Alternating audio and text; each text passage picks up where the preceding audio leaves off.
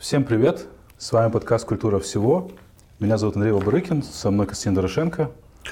А, будем говорить сегодня о явлении, которое очень часто используется в жизни с конца 90-х на постсоветском пространстве просто всюду, направо и налево, кстати и не кстати, о так называемом пиаре, public relations, а, связи с общественностью, социальной коммуникации. А наш гость сегодня Мария Зубарева, которую можно назвать в Украине одним из хранителей профессии. Это, собственно, а, ну, Маша в Национальном университете Острожская академия является гарантом специальности социальной коммуникации. Она одна из немногих, э, кто защитил в Украине кандидатскую по практическим социальным коммуникациям. Но кроме этого, безусловно, Маша отнюдь не только теоретик, иначе мы бы ее не приглашали, потому что то, чему учат в университетах и то, чем люди потом занимаются в жизни, это зачастую очень разные вещи. У Маши есть опыт практического пиара, в том числе кризисного. Собственно, начинаем говорить. Да, так как мы, ты уже задал тему про кризисный пиар, э, первый вопрос немножко не об этом. Э, меня вот очень интересует история украинской журналистики, и я э, ваше имя и фамилию впервые услышал, когда брал у Кости интервью лет почти 10 назад про журнал «Афиша». И, э, но Костя начал это, это интервью не с рассказа про журнал Афиша, а рассказа с, про коммерсант. Ну, конечно, потому что коммерсант это самая крутая журналистская школа на всем постсоветском пространстве. Ну, да, да, да. И, и, и так или иначе моя афиша выросла из опыта работы в коммерсанте. Ну вот э, перед тем, как мы э, обсуждали и готовились к этому подкасту, э, Костя мне скинул ваше резюме, и я там коммерсанта не нашел. И насколько я помню, э, как бы э, история вот первого украинского коммерсанта, она э, как бы закончилась пиар как раз кризисом и какой-то кризисной ситуацией. Можете про это рассказать и, ну, и рассказать, почему его нет в вашем резюме? А, ну, в моем резюме нету ничего с 2000 года, в принципе, если внимательно его посмотреть. Да, вот, да. Потому что, ну, долгая, длинная жизнь, все меняется. Нет, ну, все равно. Ну, вот Костя говорит, что коммерсант это супер школа, и как ну, бы этому опять же, веришь. поскольку я ушла из журналистики и пришла в э, public relations, то я считаю, что пресс-служба Укртатнафты в данном случае более коррелируется mm-hmm. с нынешней моей деятельностью. Mm-hmm. Вот и все. То есть я работала когда-то и корреспондентом на Сахалинской областной телерадиокомпании. Звучит хорошо. Я преподавала музыку э, в Северной Корее. То есть тоже звучит хорошо. Но Нет, ну главный было... редактор «Коммерсант Украины» звучит лучше, чем преподаватель. Когда, если, ну, смотря для чего резюме. Mm-hmm. Это же тоже пиар. То есть это такое это чисто пиар да. резюме. Но, то есть почему я его не указываю? Ну, я объяснила, почему не указываю, потому что я больше позиционирую себя как пиарщик, а не mm-hmm. как журналист. Если мне нужно показать себя журналист, тогда я достаю все и Пан плюс Пани. Ну да, кстати, Маша была одно время главным редактором легендарной Пан плюс Пани, что не менее интересно. Да, Но, да, а все же коммерсанту стоит вернуться. Что Но, за история была тогда, а, в 2000 году? Значит, э, в 2000 году история была такая. Даже в 1999 году Украине тогда на медиарынку украинскому не хватало действительно дел, нормального делового издания. То есть его просто не было. Интернета, как мы знаем, тогда не было. И была такая потребность все-таки в ежедневном освещении каких-то событий. А, это первая причина. Второе. Была возможность привести его на рынок украинский. И тогда, проведя переговоры тогда еще с представителями московского коммерсанта с Филинковым, с Милославским и потом с Васильевым, значит, пришли к выводу, что да, можете попробовать. Нашли инвесторов тогда компания, это была компания Infox, вот, и начали этот процесс. Но мы немного опередили время. Все очень просто, потому что э, коммерсант вышел в достаточно сложный политический момент – когда это был второй срок уже Кучмы, и тогда Кучма, он потом признавался даже в интервью, что я сошел с ума от, от, этой, от того, как я давил свободу слова. Для коммерсанта тогда, для российского, проект «Коммерсант украинский» еще не был ценен потому что, видимо, у Березовского в свое время, на, на тот момент, не было каких-то больших политических интересов и амбиций, связанных с Украиной. Ну, собственно, Березовский в то время а, еще был секретарем э, с, э, СНГ, он как да. бы совершенно другая была политическая да. ситуация, да. он себя вольготнее и свободнее гораздо чувствовал. Конечно. А, и э, я так понимаю, что со скрипом даже дали, это фактически была как бы франшиза, это, это, это, это не была, был да, полноценный это... коммерсант, его не финансировал издательский дом его коммерсант. Не, в том-то же и дело. Его не финансировал издательский дом коммерсант, его, его вот, финансировали а, инвесторы. И в то же время у нас был запрет на а, снятие или редактуру каких-либо материалов центральных коммерсантовских. То есть мы могли там снимать по договоренности с московской редакцией какие-то определенные статьи и, в, и на это же место ставить украинскую тематику. Ну, причем, я так понимаю, ну, насколько я помню, потому что я тогда работал как раз редактором отдела общества и культура а, и редактором приложения Уикенд, за, за счет которого, собственно, коммерсант украинский и вышел на окупаемость. Давай об этом вспомним, кстати, это, да. это интересный прецедент. А, все это а, отправлялось в Москву, и все это в конце концов утверждалось Москвой. И только из Москвы нам присылали уже готовые пленки. Мы не выводили пленки здесь сами, нам присылали пленки, в том числе с украинскими э, статьями вмонтированными но вот какой, я просто не совсем понимаю, как пример материала, сделанного в Москве. То есть это какие-то новости СНГ или что это могло быть? Ну, есть, ну например, какой-то там материал... Если это украинская газета... Нет, это, нет, нет это полосы, был... смотри, полосы заходили все из Москвы. Угу. И, например, там одна шестая, условно говоря, там одна шестая полосы с количеством знаков в 5000 ну, количество знаков там 5000. Вот, допустим, нам разрешали из Москвы снять эту статью, которая, например, там посвящена какому-то там... Празднику как, в Казани. Вот у меня почему-то тоже казанский завод какой-то, да? Это можно было снять и на это место поставить Киев или Украину. Ну, ну а, а если вы не хотите снимать, то в Украине выходит газета со статьей про праздник в конечно, Казани. безусловно, Ну, да. конечно, украинская редакция Но... хотела как можно больше давать своих материалов, и как безусловно. можно больше э, снимать Кость... общероссийских, но не в этом не слишком была заинтересована Смотрите, Москва. Вот вопрос теперь, почему, значит, я все-таки, я же медленно подбираюсь к кризису. Да. да. Я же да, медленно да. подбираюсь к кризису.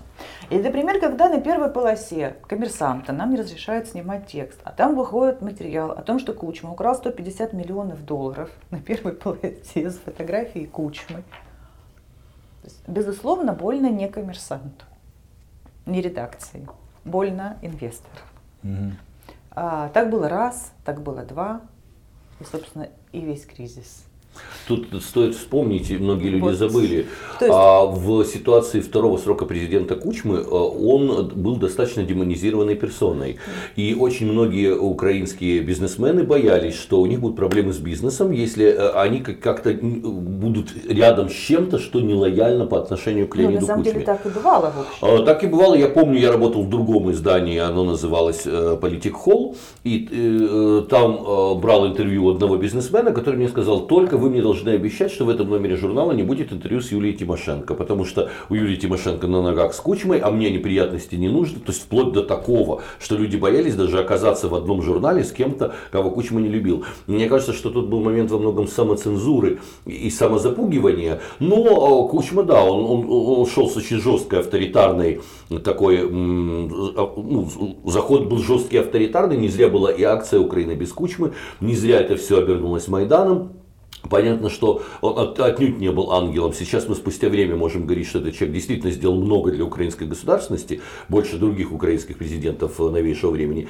Но то, что э, он насажал авторитаризм и то, что бизнес во многом был запуган, это, это понятно, эм, понятная вещь. Я помню действительно скандал, когда был, был снят тоже материал а, с э, Юлией Тимошенко, огромный российский, и он был снят под давлением инвесторов украинских. А кто это, что это за компания была, инвестор, коммерсант? Они возили нефть, нефтепродуктами занимались. Ага. А, и, э, собственно, но одним из главных успехов коммерсанта украинского это было, собственно, приложение коммерсант Уикенд, а, которое нам доверили в результате делать самим, мы его уже не утверждали в Москве, и, э, собственно, через рекламу в этом приложении и окупался небольшой украинский тираж коммерсанта. Ну да.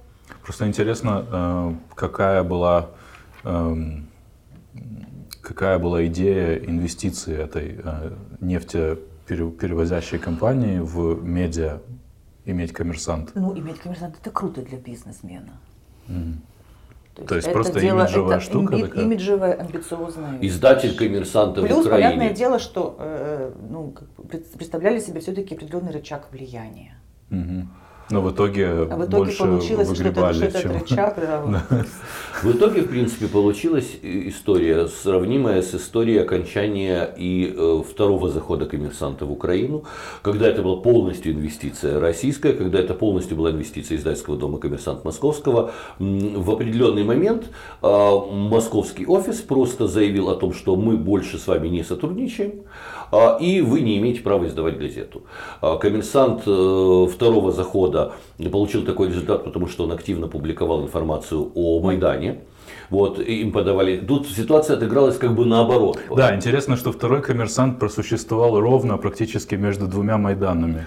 Да, и интересно, что ситуация-то отыгралась ровно наоборот с украинским коммерсантом. Украинский коммерсант закрыли после того, как редакция была вынуждена снять статью, критиковавшую Кучми, и позвонили из Москвы и сказали, мы запрещаем вам выпускать газету, мы не, не, не даем вам э, права. Но мы все-таки, кстати, в обход ночью мы выпустили еще один номер газеты, несмотря на запрет московский, потому что у нас были определенные обязательства перед рекламодателями. Mm-hmm. Нам нужно было все-таки как можно больше этого.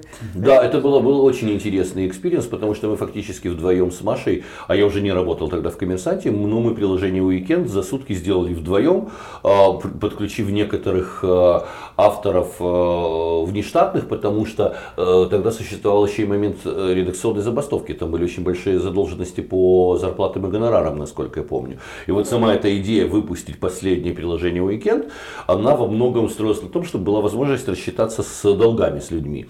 Но я хочу сказать, как, напомнить, как обернулась ситуация с коммерсантом, вторым заходом коммерсанта в Киев. Публикация о Майдане на страницах коммерсанта Украины, а коммерсант Украины не мог не писать о Майдане, это то, что происходило буквально mm-hmm. на улицах.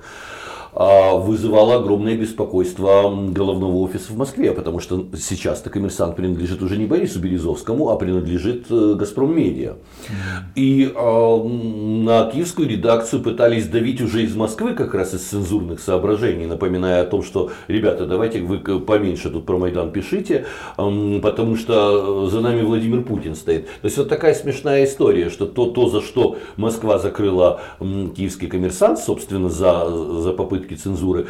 Из-за этого же сама Москва, подавившись собственными попытками цензуры, закрыла второй коммерсант в Украине.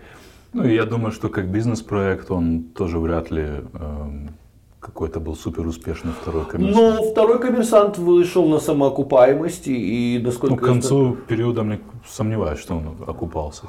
Здесь я не имею сведений, э, потому что как бы, ну, это отдельная история э, коммерческая коммерсанта. Мы можем когда-нибудь позвать Аню, Аню Федосенко, блистательного совершенно да. рекламного и коммерческого директора, которая и в первом коммерсанте, и во втором коммерсанте украинском ну, продемонстрировала фантастическую успешность своей работы. Это а, а, вообще отдельный разговор. Да. Да. Ну, все-таки вернемся к первому. А, я читал, что там были еще какие-то... Во-первых, там было участие Казбека Бектурсунова, да, в качестве, я так понимаю, тоже коммерческого какого-то а, директора его должность или, была или генерального директора. Его должность была руководитель Проект. спецпроектов. Спецпроект, да, он был руководителем спецпроекта. И я так понимаю, что еще была какая-то какая-то скандальность, связанная с тем, что он ушел там раньше, да, получается? Ну, инвесторы попросили mm. его уйти. Mm. Вот, собственно, так. Окей. Okay. И я еще слышал историю про то, что первый коммерсант было очень сложно запустить из-за того, что этому активно мешал Сергей Квит. Это была удивительная история mm. тоже. Это как раз э, Ющин, это еще до Ющенко. А, это Ющенко был да. премьер-министром. Ющенко был премьер-министром и решили тогда бороться первый раз с русским языком на политическом Олимпе.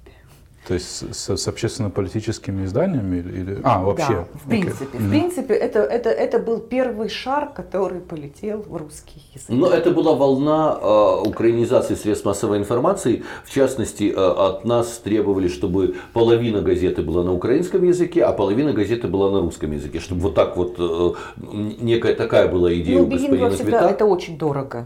Это очень ну, сложно да. и очень дорого, и точно не для пилотных. Не это, для, это да. практически так же безумно, как сейчас требуют от Киев Пост газеты издавать украинскую версию газеты. Конечно, конечно. Mm. Ну вот, и э, тогда Сергей Квит не хотел регистрировать издание угу. вот в, ну, в Министерстве печати. Мы попросили его написать почему. Письмо официальный отказ. Он написал официальный отказ, потому что это русскоязычная газета. И, естественно, с этим отказом можно было смело идти в суд. Угу. Наши юристы подали в суд. И как только к Квиту пришло уведомление явиться на судебное заседание, то, конечно, тут же он сказал, ребята, все, все, все, регистрируем, регистрируем. А он просто думал, что, э, ну, что не подадут в суд? Я просто не ну, вижу. наверное, да. Наверное, Что он думал, что мы не что- подадим в суд. да. Да. Но тогда Но не было, совершенно такая- не было четкости в законодательстве. э, Ну да, не было, наверное, прецедентов, и Не не было знали, как, прецедентов, как на это это было первый отреагировать. раз, да, так, вот такая история. Просто мне кажется, что в конце 90-х украинские медиа были э, ну, гораздо более ру- ру- русифицированные, Конечно, русскоязычные, чем конечно. сейчас. Конечно, э, процессы э, украинизации тогда только нащупывались, и, собственно, безусловно, любые такие процессы, они должны исходить из определенной Зеркало законодательной недели базы. на, на русском выходило. На Зеркало, двух. зеркало На двух? недели А. долго выходило на русском, потом стало выходить на двух. Единственная газета, А. которая сразу выходила на двух языках, это была газета «День», которая потом еще и запустили э, еженедельный дайджест на английском И языке. киевские ведомости, по-моему, тоже выходили, выходили на русском и на украинском в одно время. Была Это просто печатаются две версии, ну, да, как бы две да, газеты да, печатают. Да, это сложная история. Ну, это, это, это удорожает э, процесс и делает уже нерентабельным его. Вот. А, Ну, в принципе, что, если переходить, то есть, понятное дело, что если есть страна, да, молодая страна, независимая, то постепенно, конечно, это совершенно естественный процесс перехода на украинский язык, но он должен быть абсолютно естественным. Ну да, если мы в данном случае э, имели газету, которая фактически полностью э, дублировала ту, которая издается в России, то сидеть и переводить половину этой газеты на украинский язык, почему-то это был бы мартышкин труд, э, разумеется. Это просто было непонимание э, самого э, продукта медийного. А вот другое дело, например, что у нас в Украине выходит тоже огромное количество э, франшизного всякого глянца, который почему-то на русском языке. То есть вот если есть Вог Украина, Официель Украина, эм, там Эль Украина, то тут есть вопросы, почему они на русском языке, если они издаются в Украине. Потому что все, если они выходят, допустим, в Турции или в Румынии, то они выходят на национальных языках. Ну, я слышал какое-то вот странное мнение э, всякий раз, когда эта тема обсуждается, что если будет на украинском, то теряется сразу э, сегмент платящей аудитории, которая не готова читать на Ну, украинском. а- опять же, Но вот, и это главный страх перед издателем э, делать на украинском или не делать на украинском. А- Вот почему новое время, например, тоже там журнал на русском языке выпускает. Ну, э, тут мы, мне кажется, немного ушли уже в другую степень да, от нашего да, разговора. да, Да. И я хотел бы вернуться к профессии пиара, потому что у меня тоже есть определенный опыт, и, и я там один из людей, кто достаточно серьезно поучаствовал в этой профессии в Украине. А, Потому что в, уже во втором заходе коммерсанта я был пиар-директором и э, директором корпоративных коммуникаций. В издательском доме коммерсанта эта позиция дала и, и, и огромный опыт, а, а в чем-то и, собственно, мой опыт повлиял на развитие пиара в Украине в, в определенное время. Но, Маша, все-таки скажи, как менялся пиар? Ведь в свое время, когда это понятие появилось, с ним долго не могли разобраться, не могли понять, что имеется в виду. И можем ли мы вообще сегодня говорить о пиаре как таковом? Вот спустя все э- э- эти годы, как это слово фигурирует э, в нашем языке. Да, я, смотрите, значит, много, когда я начинала, опять же, когда я начинала, и спасибо коммерсанту, потому что было понятно, что бизнес нуждается в предоставлении и объяснении, что он делает хорошего, как он развивается, как он капитализируется, какие у него есть проблемы. И, конечно же, репутация. Вот, институт, вот этот хрупкий, тонкий, маленький зародыш понятия репутационного пиара возникал, безусловно, через призму газеты «Коммерсант». Потому что совершенно тогда уже было понятно, что совершенно не обязательно просто получать только прибыль, нужно еще делать что-то общественно полезное. И это был первый как бы шаг. Но вот. тут еще важный момент, опять же, что как раз зарождение пиара в Украине, бизнес, э, бизнес э, пиара, а, приходится на а, время правления Кучмы, авторитарное, и хорошая социальная репутация, хорошее имя в обществе э, рассматривалось бизнесом как один из возможностей сопротивления давлению со стороны власти. И не только, и не только. Передел собственности – самое главное, что происходило. Да? То есть происходила первая, первая приватизация. И нужно было тогда донести, для чем это нужно, почему то или иное огромное предприятие, флагман экономики, вдруг попадает из государства да, в частные руки. Почему это будет хорошо или плохо? Естественно, когда начинается там борьба, опять же, за Николаевский глиноземный завод, вот это был пиар несколько кланов. Помню, там были братья Черные, там еще кто-то Дерипаска. То есть э, это была целая война.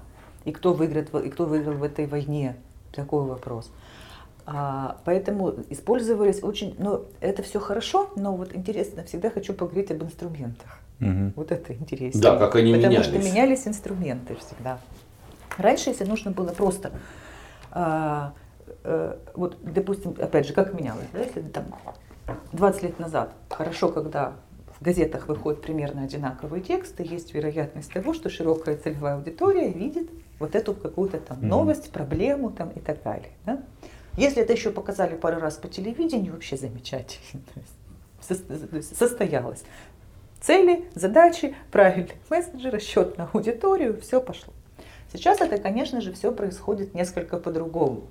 Потому что на смену понятия value, да, репутации, пришло понятие KPI. То есть. Угу.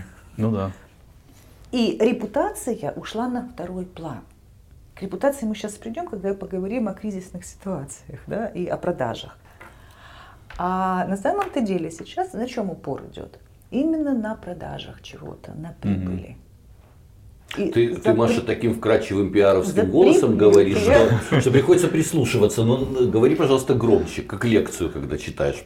Костя, мы с тобой пойдем к врачу. Я тебя отведу к хорошему отоларингологу. Я сделал погромче микрофон, если что. Так что Хорошо, на буду, записи будет что, нормально. Говорить громче, да? да. Нет, ну... Могу. Да, Костя не слышит. Я не знаю, как Близорукость – это же проблема короткой руки, ты знаешь, это плохого зрения. Вот, поэтому, э, если говорить о инструментах, то социальные сети и маркетинг считаются вот, SMM маркетинг. Но это современные инструменты. Современные, да. да. И вот от размещения в газетах, на телевидении, какого-то там пула э, адвокатов, комментаторов, мы пришли просто-напросто, мы все это, э, пиар, это от, с этих площадок перешел в соци, больше в социальные сети. Ну вот то, о чем вы говорите, для меня это э, как раз иллюстрация того, что э, общество, ну и там аудитория, э, к которой обращается компания, она э, стала более э, осведомлена о разных этих инструментах. И сейчас там размещение какого-нибудь пресс-релиза, проплаченного в газете, или там э, эфира где нужные люди компании будут что-то сообщать, оно уже не работает, и э, компаниям приходится строить сложный там контент-маркетинг вокруг себя, чтобы... Немножко не так, угу. немножко не так. Сейчас э, получается, что вот э, самый, самый, самый главный э, успех э, пиара да, в чем? В том, чтобы из мероприятие, из новости сделать определенное событие. Угу. И если вот это проходное мероприятие, да, или ну вот что-то небольшое, подавать как что-то большое, да, вот как бы хайп, угу. на самом деле выеденного яйца не стоит. Но хайп с хорошим заголовком, в стандарте новости BBC, Интерфакса, Униана, поверьте, расходится бегом и бесплатно. И, кстати...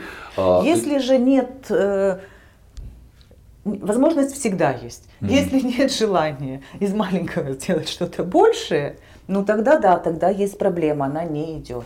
Я тут хотел, кстати, тоже вспомнить как раз подход коммерсантовский. Еще даже до э, сетевых медиа, э, интернет тогда только появлялся, но коммерсант очень удивил э, киевскую публику тем, что не нужно пытаться разместить заказные статьи. Коммерсант с удовольствием опубликует любые деловые новости, если они действительно интересны для рынка. Если действительно у вас произошли какие-то серьезные изменения на заводе, если действительно вы что-то сделали новое и значимое, то это публикуется на безоплатной основе как новость. И таким образом немножко тоже подтолкнули, собственно, пиар-отрасль думать о том, э, не о том, как продавить материал, а о том, как сделать его интересным.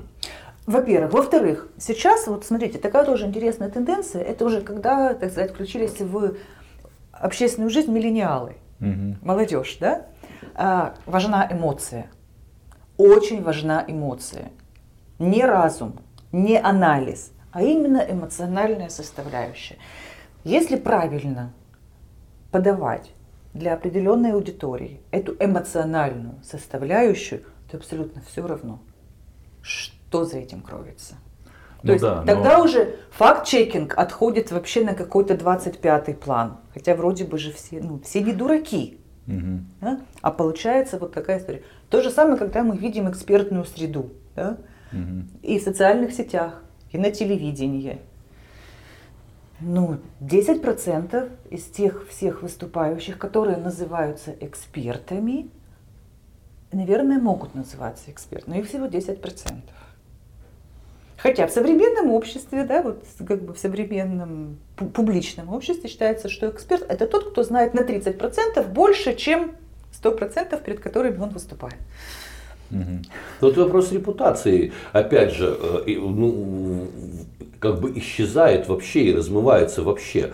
А, знаешь, мы с тобой неоднократно об этом говорили. Можем ли мы вообще говорить об институте репутации в Украине, когда мы видим, что, ну, за исключением последних совершенно уникальных и удививших всех выборов, а, фактически 25 лет до этого люди, которые сидели в тюрьмах, люди, которые обвинялись бог знает в чем, люди, которые обвиняли друг друга в коррупции, люди, которые попадали в какие-то грязные личные скандалы, они все равно совершенно спокойно снова избирались народными депутатами, занимали какие-то государственные должности, и возникло впечатление, что репутации как таковой вообще в Украине не существует, что она ни, никакого значения не имеет для для э, граждан?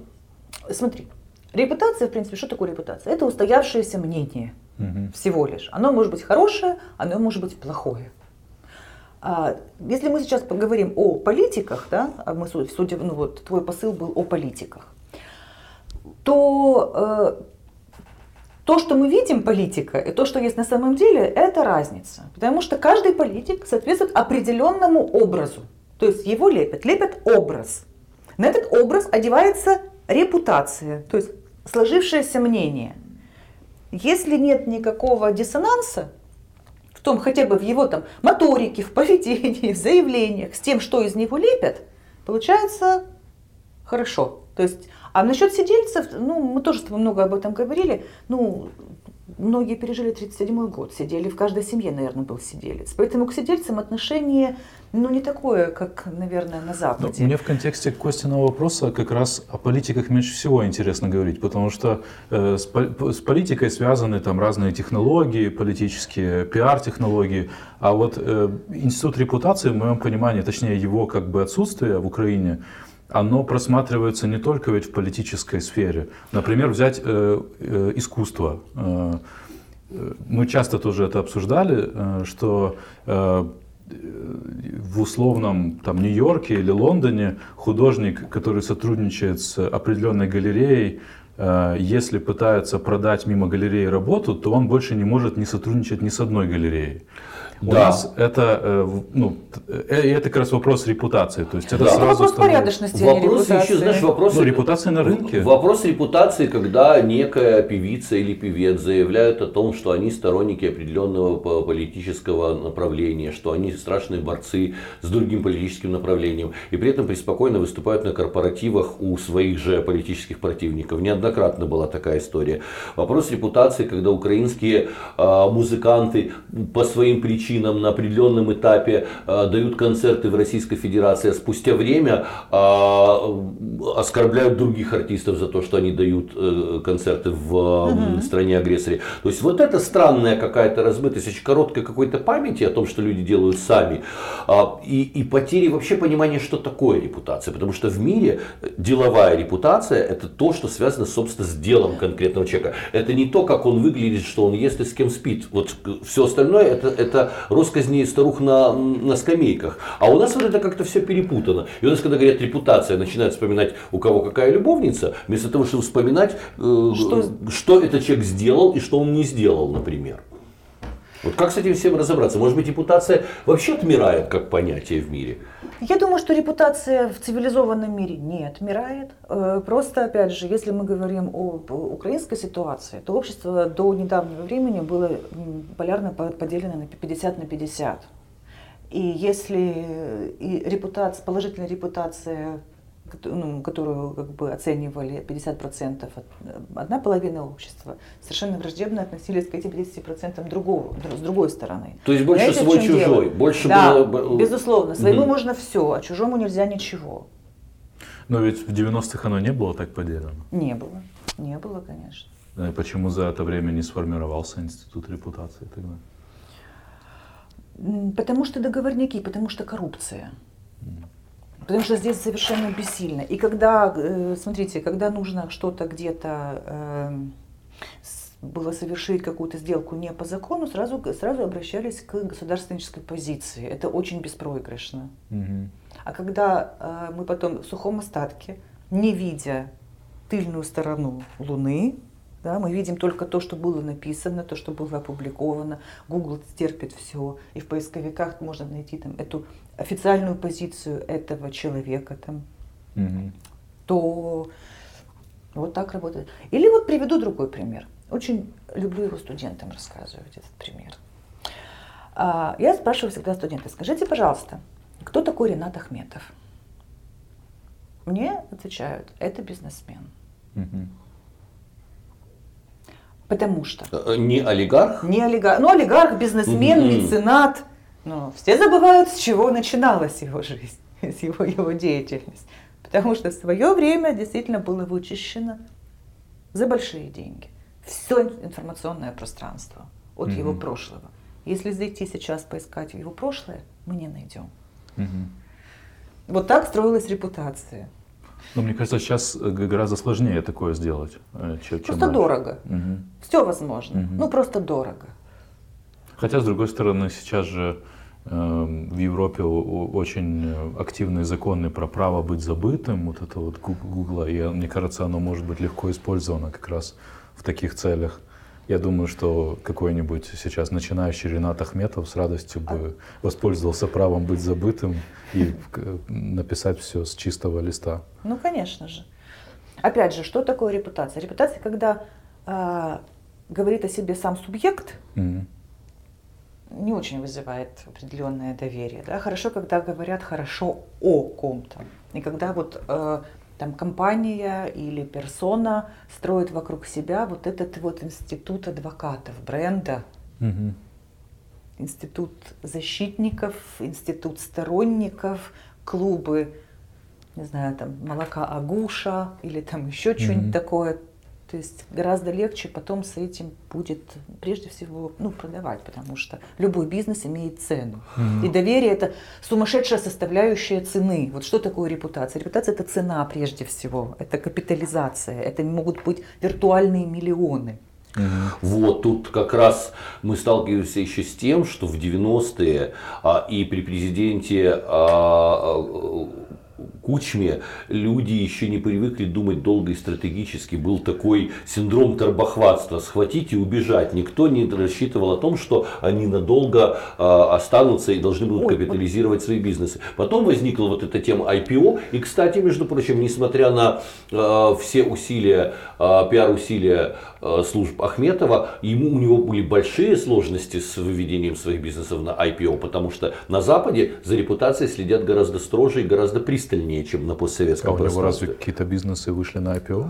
Э, Да, но, но первоначально это были большие сложности с британской биржей, биржей в частности, а, потому что как раз возникали вопросы о м, пе- пе- пер- ну, первинном формировании капитала. Вот. Но вопрос репутации. Вот катастрофическая история Кевина Спейси. Репутация человека была уничтожена фактически в течение недели, месяца. А, Репутация э, звезды мирового масштаба, э, любимца миллионов людей во всем мире. Его выбросили отовсюду, откуда только можно, и с, э, расторгли с ним договора. Недавно появляется информация о том, что Кевин Спейси выиграл суды, и о том, что с него сняты все обвинения. Но что делать с загубленной репутацией? Человек фактически, его история перечеркнута в профессии. А, Мы сейчас приходим к ситуации, что как раз в м, присутствии социальных сетей, хайпа, о котором ты говорила, того, что люди эмоционально реагируют, а, быстро эмпатически на что-то реагируют, а, они готовы растоптать кого угодно, не собираясь э, ссылаться на его репутацию и не ожидая решения суда. Вот это очень опасная вещь. И спасет ли здесь хоть какой-то пиар? Что здесь вообще можно А сделать? Нет, здесь в таком случае, когда поднимается волна хайпа, всегда нужно сказать четко, лаконично, чтобы не было никаких двусмысленных суждений, позицию и замолчать. Мгм. Когда опускается хайп, можно все это дело спокойно дальше продолжать работу над своей репутацией. Потому что здесь в помощь инструменты Google, Мгм. алгоритмы поисковых систем. И то, что новое, постепенно закрывает то, что было раньше. Вот и все. Ну, кстати, насчет Потом с Кевином, Спейси, да, за- потом со Спейси, он будет. великолепный актер. Мгм. И кто э, смотрел его фильмы, тот и будет смотреть его фильмы. О скандале забудется.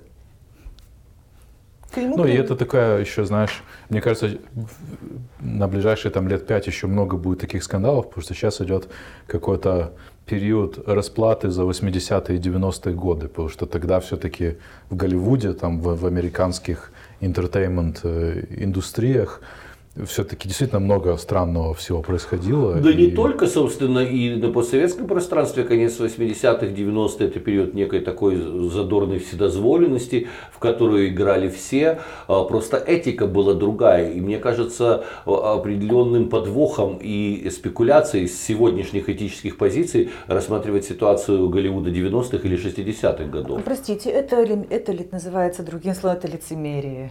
Это Ну да. лицемерие высшей пробы. Да, совершенно верно. Э, Ну, а если вернуться к манипуляциям и к хайпам, э, как они, я вижу, что на наших глазах э, проворачиваются такие просто какие-то глобального масштаба э, пиар-манипуляции, вот как, например, с борьбой с курением. Потому что эм, идея того, что существуют некие пассивные курильщики, идея того, что если ты куришь, человек рядом э, с тобой заболевает, она не имеет реально никаких настоящих медицинских доказательств. Между тем, э, изложенная определенным образом, эта идея стала сейчас общим raison d'être, общим как бы здравым смыслом, а, и э, это так или иначе, в общем, меняет рынки. Э, Так вот, откуда берутся эти манипуляции, как они работают, насколько долгосрочны эти э, манипуляции? А, Мне кажется, что вот э, за такими манипуляциями глобальными стоит определенные, опре- определенные интересы каких-то новых глобальных рынков, передела рынка. Как ни странно, потому что борь- борьба с курением привела к, ко всяким электронным сигаретам, айкосам, лег- э, стал вопрос э, ребром легализации И марихуаны. она происходит повсеместно. Да, это вот что касается, То есть например, это необходимость в появлении новых рынков. Это Конечно. просто расширение Это просто, да. и диверсификация Да, общества да. потребления. Ну вот смотрите, как работает маркетинг. Э, Когда какой-то товар выходит новый на рынок, да, он имеет сумасшедший спрос. Потом этот спрос начинает спадать, и нужно давать рынку что-то новое людям, что-то другое, что-то новое. Правда же? Поэтому вот, ну, это работает вот таким образом. Вот смотрите, приведу такой пример. Очень интересный, тоже глобальный пример на самом деле. И вот давайте это запишем, потому что это мы потом, мы, мы через, пару, кейс. мы через пару лет улыбнемся это, этому разговору. А, клеточное мясо. Очень мне нравится эта история с клеточным мясом. Что такое клеточное мясо? Когда из клетки коровы можно вырастить стейк. А, Окей. И сейчас уже э, килограмм этого клеточного мяса стоит всего лишь 80 долларов. Mm. То есть за два года цена упала в 30 раз. К чему это приведет? Безусловно, к тому, что нам будут это насаждать. Угу. Потому что нужно поменять обычную традиционную корову и свинью на вот это клеточное мясо. Угу. И мы будем его есть. Но, опять же, интересно, как это работает все. Да? Угу. А, тут, а тут в помощь изобретателям клеточного мяса, которые уже понимают свои прибыли, да, угу. защитники животных. Это же благородно, это гуманно, это эмоционально, это Сельское хозяйство, оно в принципе достаточно ну, жестокая, жестокая, жестокая отрасль хозяйства в любом случае, да, безусловно. То есть это эксплуатация животных, это смерти животных, для получения пищи, но так распорядился Бог, что Он дал нам эту возможность и, и дал нам развитие. Человечество развивалось благодаря тому, что придумывало вот. Э, ну, собственно, с появлением да. домашних животных и с появлением э, культивируемых растений и появляется человеческая цивилизация. Э, здесь и, и, начало окончания дикости, и начало цивилизации. А, сейчас, я так понимаю, э, действительно серьезно муссируется идея о том, что нужно, защищая права права вот этих вот животных, перестать их э, забивать, перестать их доить, а, и все это заменить. Но если к нам придет вот э, новый рынок и скажет, перестаньте есть корову, а кушайте клеточное мясо, мы скажем, нет, этого не может быть. То есть остановить бойни – это задача э, зоозащитников. Но есть но, другое направление. Но начинать нужно с чего? Просто так? Нет. То есть запретить мех. Первое, что нужно сделать, запретить мех. И начинаются удивительные рассказы о том, что норка приносит, например, сумасшедший вред экологии. Ну, не меньше, ну, ну, не, ну, ну никак не приносит, она больше, чем свинарник. Правда mm-hmm. же, в, ну, в окружающей среде. Ссылаются зоозащитники на несуществующие отчеты Мирового банка. То есть да, а в мировом, в этом отчете в позиции номер 70, ну, они говорят пятая, 70 какая-то позиция, написано там э, вычинка кожи. Вычинка, не содержание ферм, а вычинка. То есть это, mm-hmm. да. Потом что еще там такое есть? Но тут понимаешь, что возникает в э, борьбе за экологию всегда заложено очень много э, противоречий, потому что если мы выступаем против естественного, э, против кожи и против меха естественных, то таким образом мы значит, выступаем за синтетические материалы, которые их заменяют. Эти синтетические материалы загрязняют землю гораздо, гораздо хуже, больше. чем собственно. Да, искусственный мех это нефть, это баррели нефти. Угу. И разла... он же не разлагается. И, то есть, опять же, сколько нужно времени или сколько нужно тепла для того, чтобы разложить этот мех искусственный. Ну и потом люди забывают, что домашние животные или животные, которые выведены уже столетиями используются в определенных э, отраслях экономики, если их просто а, перестать культивировать и отпустить на волю, то в общем-то они скорее всего погибнут, они не мне могут кажется. Жить, да? Да, Нет, вот но даже... там идея в том, чтобы перестать культивировать, то есть не перестать разводить э, новых куриц в таком виде. И никто не будет миллион коров отпускать на волю. Их как бы просто доедят и ну, по идее. Ну да, вот, например, израильская компания Clark Foods сейчас работает над тем, чтобы создать искусственное, э, искусственное яйцо. Ну вот, да, искусственное яйцо, искусственное Что мясо. делают зоозащитники, чтобы все-таки потом помочь угу. компаниям все-таки ввести в наш рацион это искусственное яйцо? Они говорят о том, что нельзя есть яйца, которые курица снесла в неволе, это негуманно.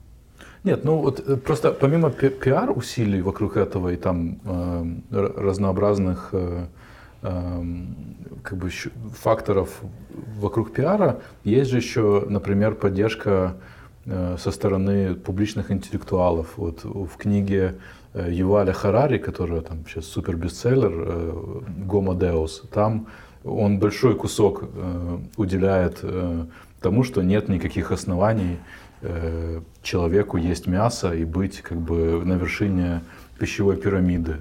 То есть там какие-то такие. То есть здесь э, ну, мы можем договориться, на самом деле, до окна Овертона. И, конечно, да, конечно. Но дело в том, что есть, э, если рассуждать так, если такая теория новых зеленых о том, что нету никакой природы, а, нельзя говорить о природе, потому что природа это мы, мы неразделимы, нельзя природу от себя отделять. Но если так посмотреть, не отделяя себя от природы, то нужно тогда просто биологически смотреть на человеческий вид, который является а, всеядным и во многом основная часть того, что он поедает, составляет, собственно, именно мясо. Точно так же, как у медведя, точно так же, как, извините, у ежика, который тоже всеяден. И если ему предложить мышку или яблочко, то все-таки он съест мышку.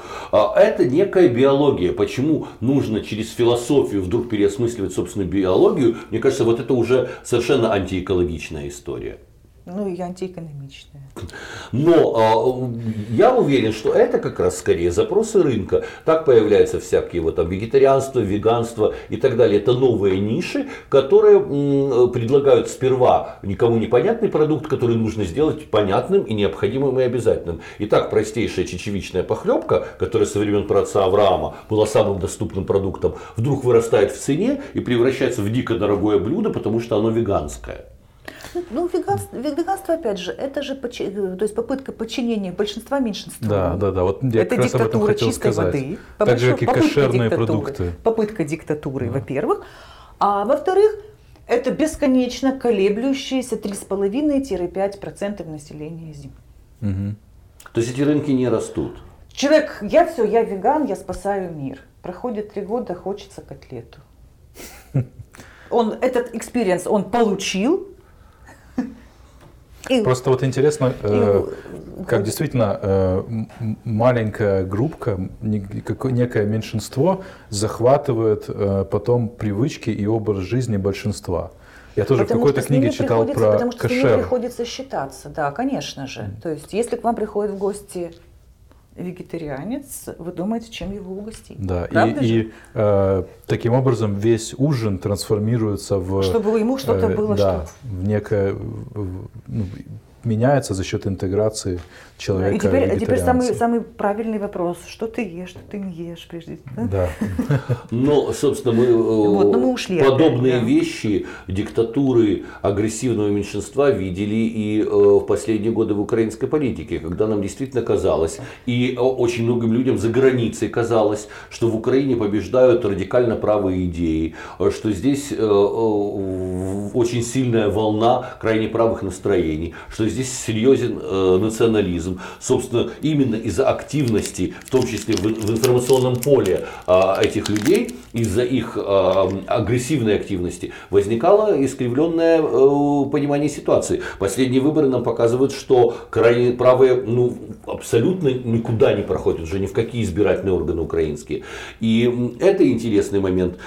Как в данном случае работать, ну, если хочешь, с, в пиаре, чтобы противостоять вот этим агрессивным вбросам, в, вот этой активности агрессивных неофитов, скажем так, потому что очень часто люди, принимающие некий образ жизни, разделение мусора или вегетарианства, они ведут себя э, как э, религиозные фанатики с такой же агрессией. Ведь мы фактически пришли, несмотря на а, абсолютную, казалось бы, доступность информации благодаря интернету для широчайших масс населения, мы пришли в результате к некому антипросвещению. Если просвещение строилось на том, что логикой, а, разумом мы можем людей вывести из стереотипов, из каких-то а, глупых э, идей, из непонимания того, как функционирует мир, мы сейчас приходим вот к тому, к эмоциональности, эмпатии и хайпу, которые отбрасывают всякую возможность говорить человеку с точки зрения разума, доводов, и это не воспринимается. И э, я не вижу вообще возможности э, реальной, серьезной, структурной,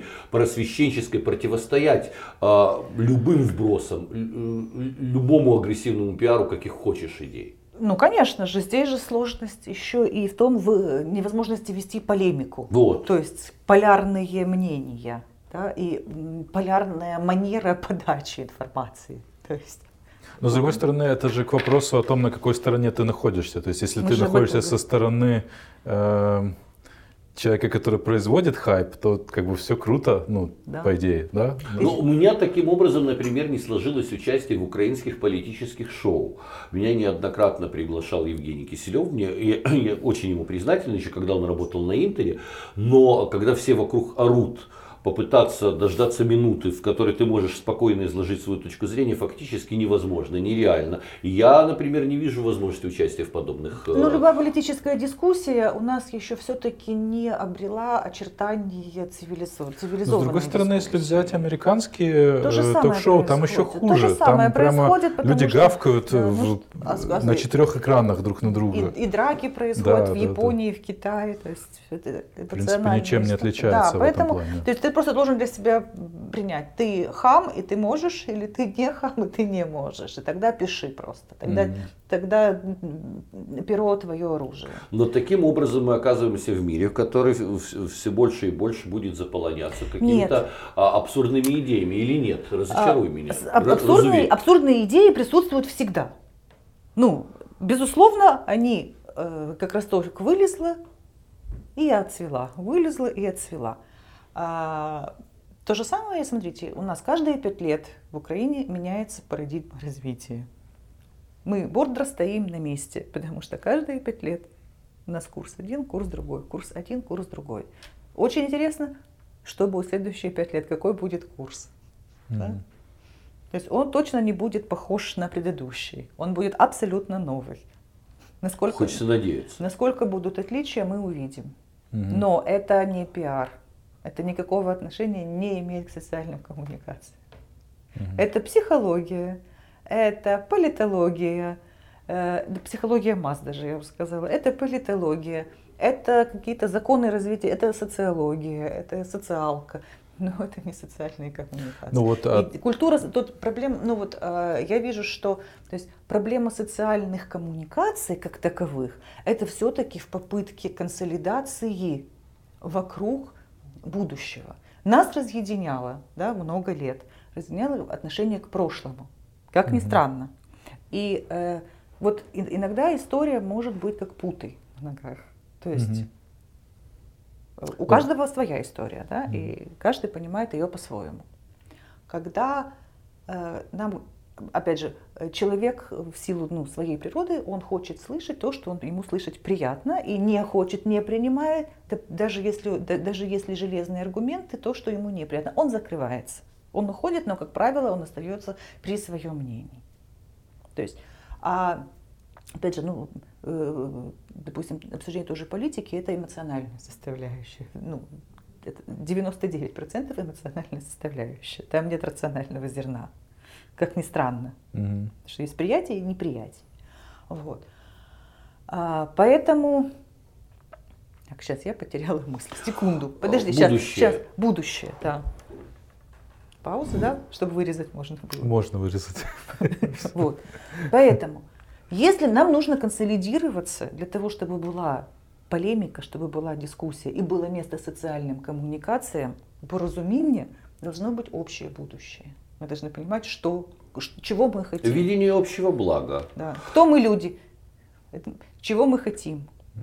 Грубо говоря, э, если существует э, дом, в котором люди друг друга не любят, кто-то пьяница, кто-то задавака, еще что-то, все они ссорятся, и все они отстаивают какую-то свою правду, но этот дом начинает рушиться или там слишком грязные подъезды, можно предложить им некую идею. Давайте соберемся Соберем. силами и да. сделаем так, чтобы подъезды у нас были чистые. Да. В общем-то, в этом заинтересованы все. Это некая идея, которая может вывести ну, теоретически да, людей из состояния да, да. неприятия и конфликта что-то, что улучшит каждому из них жизненную вот ситуацию. Вот этот поиск рационального рационального, то, что может повлиять на будущее, не эмоционально, а именно рационального. Да? Я надеюсь, что это сейчас может происходить. Но ведь последние пять лет в мире как раз побеждал, побеждало иррациональное. То есть Брексит, Трамп, э, не знаю, э, президент Зеленский так, в, той или иной, э, в том или ином смысле. Э, то есть это получается, ну, то, что вы только что сказали, не объясняет как раз, э, почему э, абсурдные с виду идеи э, побеждают рациональные идеи. А Мне кажется, ну, тут я, не абсурдно. Ну, я бы не, не сказала, что, допустим, Brexit это абсурдная идея. Мне кажется, что как раз вот э, Зеленский история другая. Зеленский это реакция на усталость от э, каких-то идей. От меньшинства. Э, э, от, от диктатуры да, меньшинства. От диктатуры меньшинства. От навязываемых идей относительно неких обид, национального величия и так далее. Ведь, собственно, что подбрасывается тем же Брекситом британцам? Что мы великая нация, мы проживем без всякой Европы. Давайте вспомним о том, какие мы могучие. Собственно, что, о чем говорит Орбан? О какой-то Венгрии, в которую, у которой, по его мнению, отобрали три четверти территорий, и о Великой Венгрии, куда должны войти и Закарпатье, и Трансильвания, и Чехословакия, о, о чем говорит там, ну, как все вот эти реваншистские идеи. А, Украина, которая вспоминает свое величие, там, и, и, и карты времен а, Гетмана Скоропадского, еще что-то. Это же, мне кажется, как раз вот выборы Зеленского, это переворот этой страницы, это отказ от желания э, самоутешаться относительно собственного величия и собственных травм и желание посмотреть наконец Мне на кажется, сегодняшний Зеленский день. прагматик. Равно как и Трамп прагматик. То есть выбор, Он нет, Тра- выбор он- Трампа это абсолютно рационально, с вашей точки зрения? Это прагматично. Ну, э, для выбора, для избирателей Трампа, мне кажется, это не столько прагматично, сколько это эмоциональное протестное голосование. И эмоциональное, протестное, и в то же время праг- прагматичное. Все-таки, ну, он миллиардер. Он бизнесмен. В нашей истории уже был президент-миллиардер. Э, Окей, э, ну вот какая роль эм, пиар-технологий в этих процессах? И возможно ли она вообще? Да. Возможно, конечно, направляющая вот, И, и чем, чем в таких процессах, в чем отличие между политтехнологией и пиар-технологией? Ну, пиар-технология, она короткая, в общем-то. То есть есть определенные цели, есть определенные задачи, есть определенные инструменты, есть определенные каналы, которые Мгм. определенную информацию, модель приводят к той аудитории, которая нужна ну, тому, кто это, это- это информационное сообщение посылает. Да? Опять же, э, вот создание вот этих вот информационных сообщений и их трансляция, вот это уже дело пиара. То есть вот те инструменты, то есть те посылы, которые нужно, чтобы, которые Мгм. должны, дол- должны дойти, которые будут эмоционально приятны. То есть, условно говоря, э, политтехнология это стратегия, а пиар это, тактика. абсолютная тактика. Можно да. ли вообще на сегодняшний день учить людей пиару, вот как ты в э, Острожской академии, если мы видим, насколько меняются очень быстро носители, насколько меняется э, то, что является эффективным месседжем в пиаре, вот насколько вообще имеет смысл? Э, можем ли мы говорить о, о каком-то там, я не знаю, модели сознания пиарщика, например? Ведь люди, э, которые работали с нынешними партиями, не попавшими в парламент, со всеми нынешними политиками, которые всегда были успешны и сейчас оказались за дверьми Вер- Верховной Рады, они же тоже руководствовались опытом серьезным в пиаре. И вот ничего не получилось. Так можно ли научить пиару вообще сегодня? Конечно, можно научить пиару. Пиар – это определенная модель, которая есть в голове у специалиста. То есть это определенная профессиональная деформация. Она приходит с годами. Если мой студент поймал вот эту модель. Образ мышления. Когда я прихожу в аудиторию, я рассказываю им вещи, на ко- на которые они... а, Значит, первый день они не понимают, что я говорю. На второй день они слушают с интересом. А на третий день они начинают строить вот эти модели. Мгм. Потому что э, задача, сверхзадача, да, она может очень отличаться от тех месседжей, которые будут собирать вот эту вот команду единомышленников определенную. Или наоборот. Не команду и не единомышленников, а наоборот врагов какого-то процесса. У меня Вот. еще был вопрос, э, э, если сравнивать э, пиар-образование и журналистское образование в Украине. Вот жу- журналистское образование ну, мне как-то видится ну, максимально бессмысленным в современной Украине. Вот оно как раз, там же тоже дают какие-то модели, но они настолько э, быстро устаревают сейчас, что э, мне кажется, что ну, в этом нет никакого, ни- ни- никакой рациональной пользы. А, а что, что по, по пиару? Эти модели э, устаревают или нет? Или А, это некая универсальная? Это универсальная модель. То есть э, технологии, которые были описаны Макиавелли в «Государе», в Мгм. общем-то, они применимы и сейчас. Да? То же самое, допустим, вот Прежде всего, это правильно излагать мысли. Что должен делать пиарщик? Очень четко, очень правильно излагать мысли по теме. Угу. Что нужно и что должно быть. То есть создание, опять же, создание небольших текстов. То, что мы говорим новостью, да? Угу. То есть в стандартах BBC. Вот. Что еще важно? Важно понимать, на какую аудиторию рассчитан этот посыл. То есть для кого mm и что ты хочешь сказать. Если, ты, если студент, ну, и, там, начинающий молодой специалист это понимает, прекрасно. Но да, если 20 лет назад в пиар шли журналисты, то сейчас в пиар идут маркетологи. Угу. Да, это, кстати, и, вот интересно. И это тренд. существенная разница. Существенная разница. Политологи идут в пиар, угу. да, и э, маркетологи идут в пиар. Ну, журналисты тоже идут в пиар, наверное. Да, журналисты идут в пиар, потому что ну, все-таки это, эта профессия более высокооплачиваемая, угу. чем профессия журналиста. Это правда. А Но вот... тут опять же вот еще что хочу сказать. Если все-таки журналистика стоит на страже интересов читателей, угу. зрителей, общества, аудитории, то профессия пиарщика стоит на страже законов заказчика. Угу. Исключительно. И мастерство пиарщика повернуть подачу этой информации так, чтобы она была общественно значимой. Вот интересно, как вы транслируете это в, в рамках образовательного курса, потому что это же такой, ну, пиарщик должен быть э, адвокатом дьявола временами. И э, как этот этический компонент отражается в образовательной программе в университете? Вот как вы проговариваете, конечно. что ну, конечно, и если конечно, надо, то надо конечно, как бы сказать да. альтернативную я правду. Я, я всегда говорю, ребята, вы получаете в руки очень страшное оружие. Я, у меня еще есть очень интересный курс, который называется «Теория э, пропаганды и контрпропаганды». И я говорю, когда я вам рассказываю обо всех процессах, о том, как приходил к власти Гитлер, о том, что творилось в Камбодже, когда пришел Полпот – это делали такие же специалисты, как и вы. Помните об этом всегда. И никогда не идите в разрез со своей совестью, потому что это очень тонкая грань. То есть пиар может быть очень позитивный и, опять же, работать на интересы общества и при этом защищая интересы заказчика.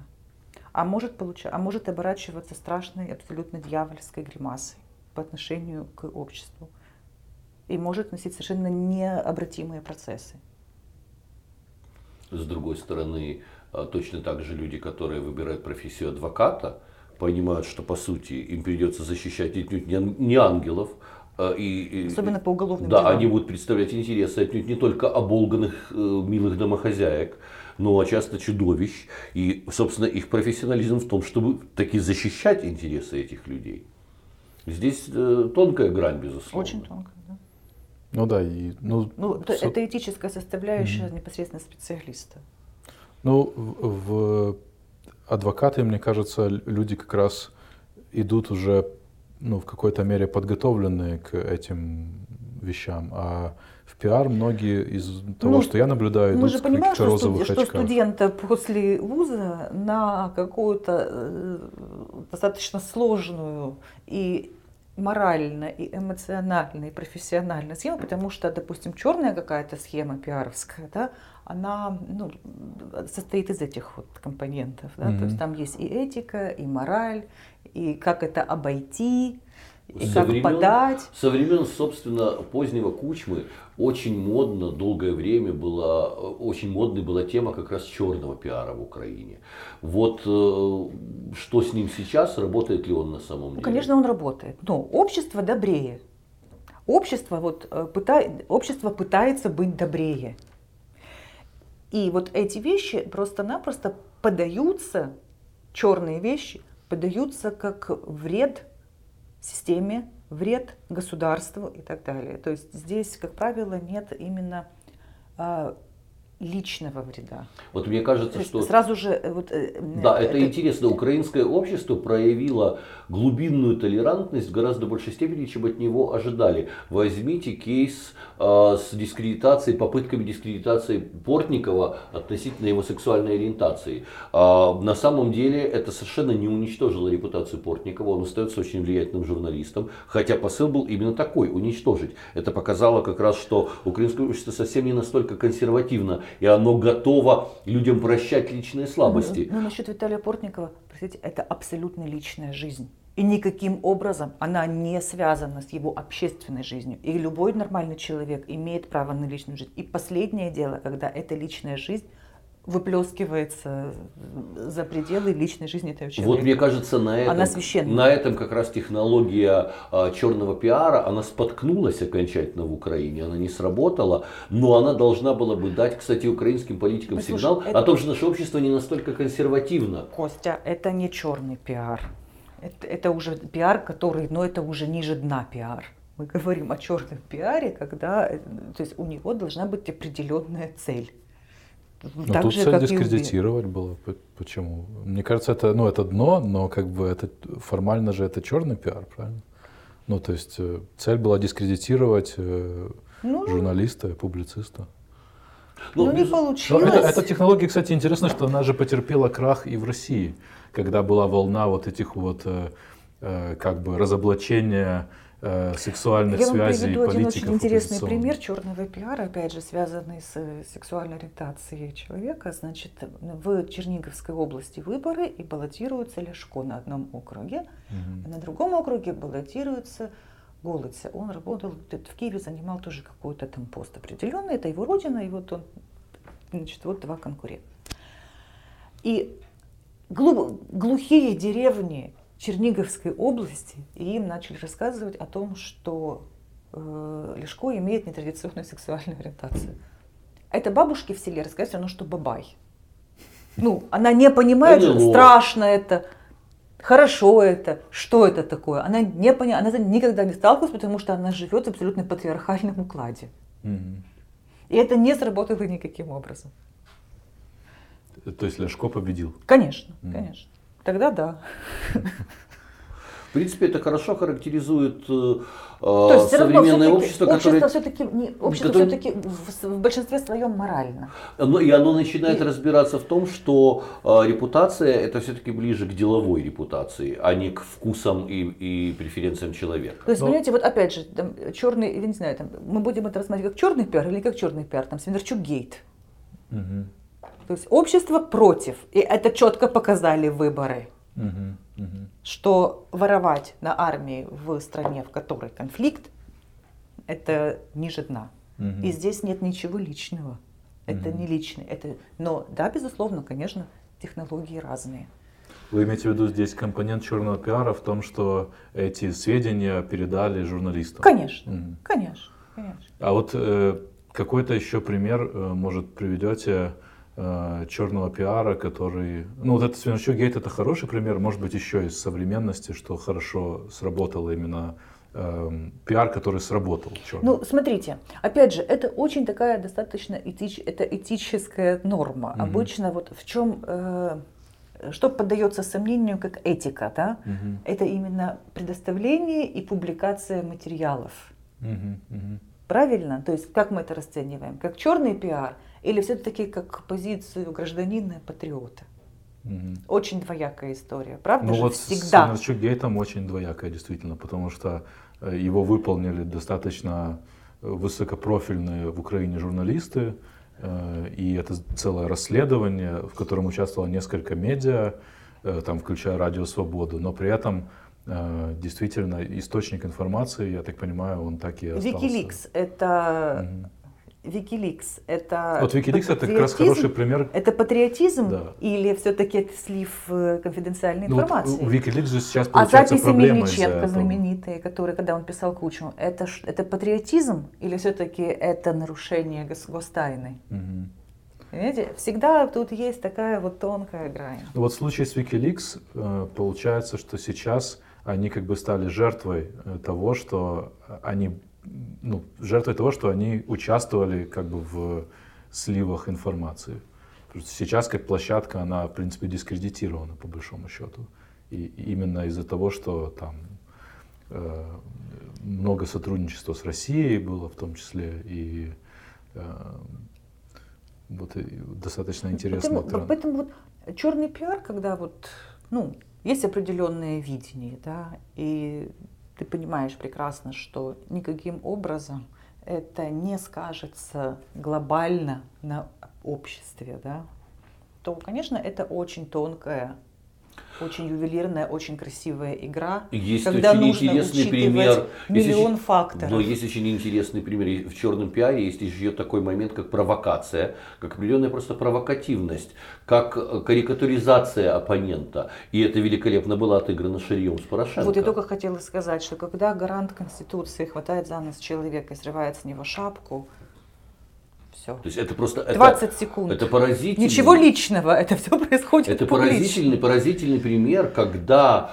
э, ну, известный в узких кругах журналист доводит до абсолютного срыва главу государства, который сам начинает фактически в своей э, агитационной кампании бесконечно употреблять имя э, этого журналиста и, и фактически делать пиар ему, это какой-то ну, парадокс психологический для меня даже. Но вот мне кажется, это пример тоже черного пиара по сути.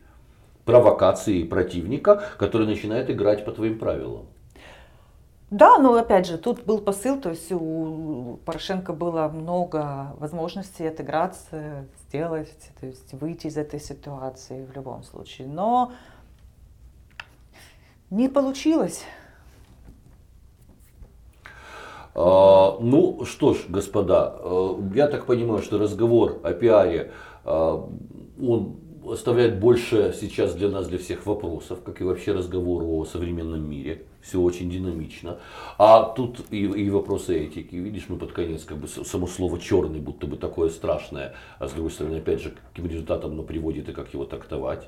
Это все э, здорово. И мне кажется, что э, Хорошо, что и слушатели наши останутся не только с ответами, а еще и с вопросами после этого эфира.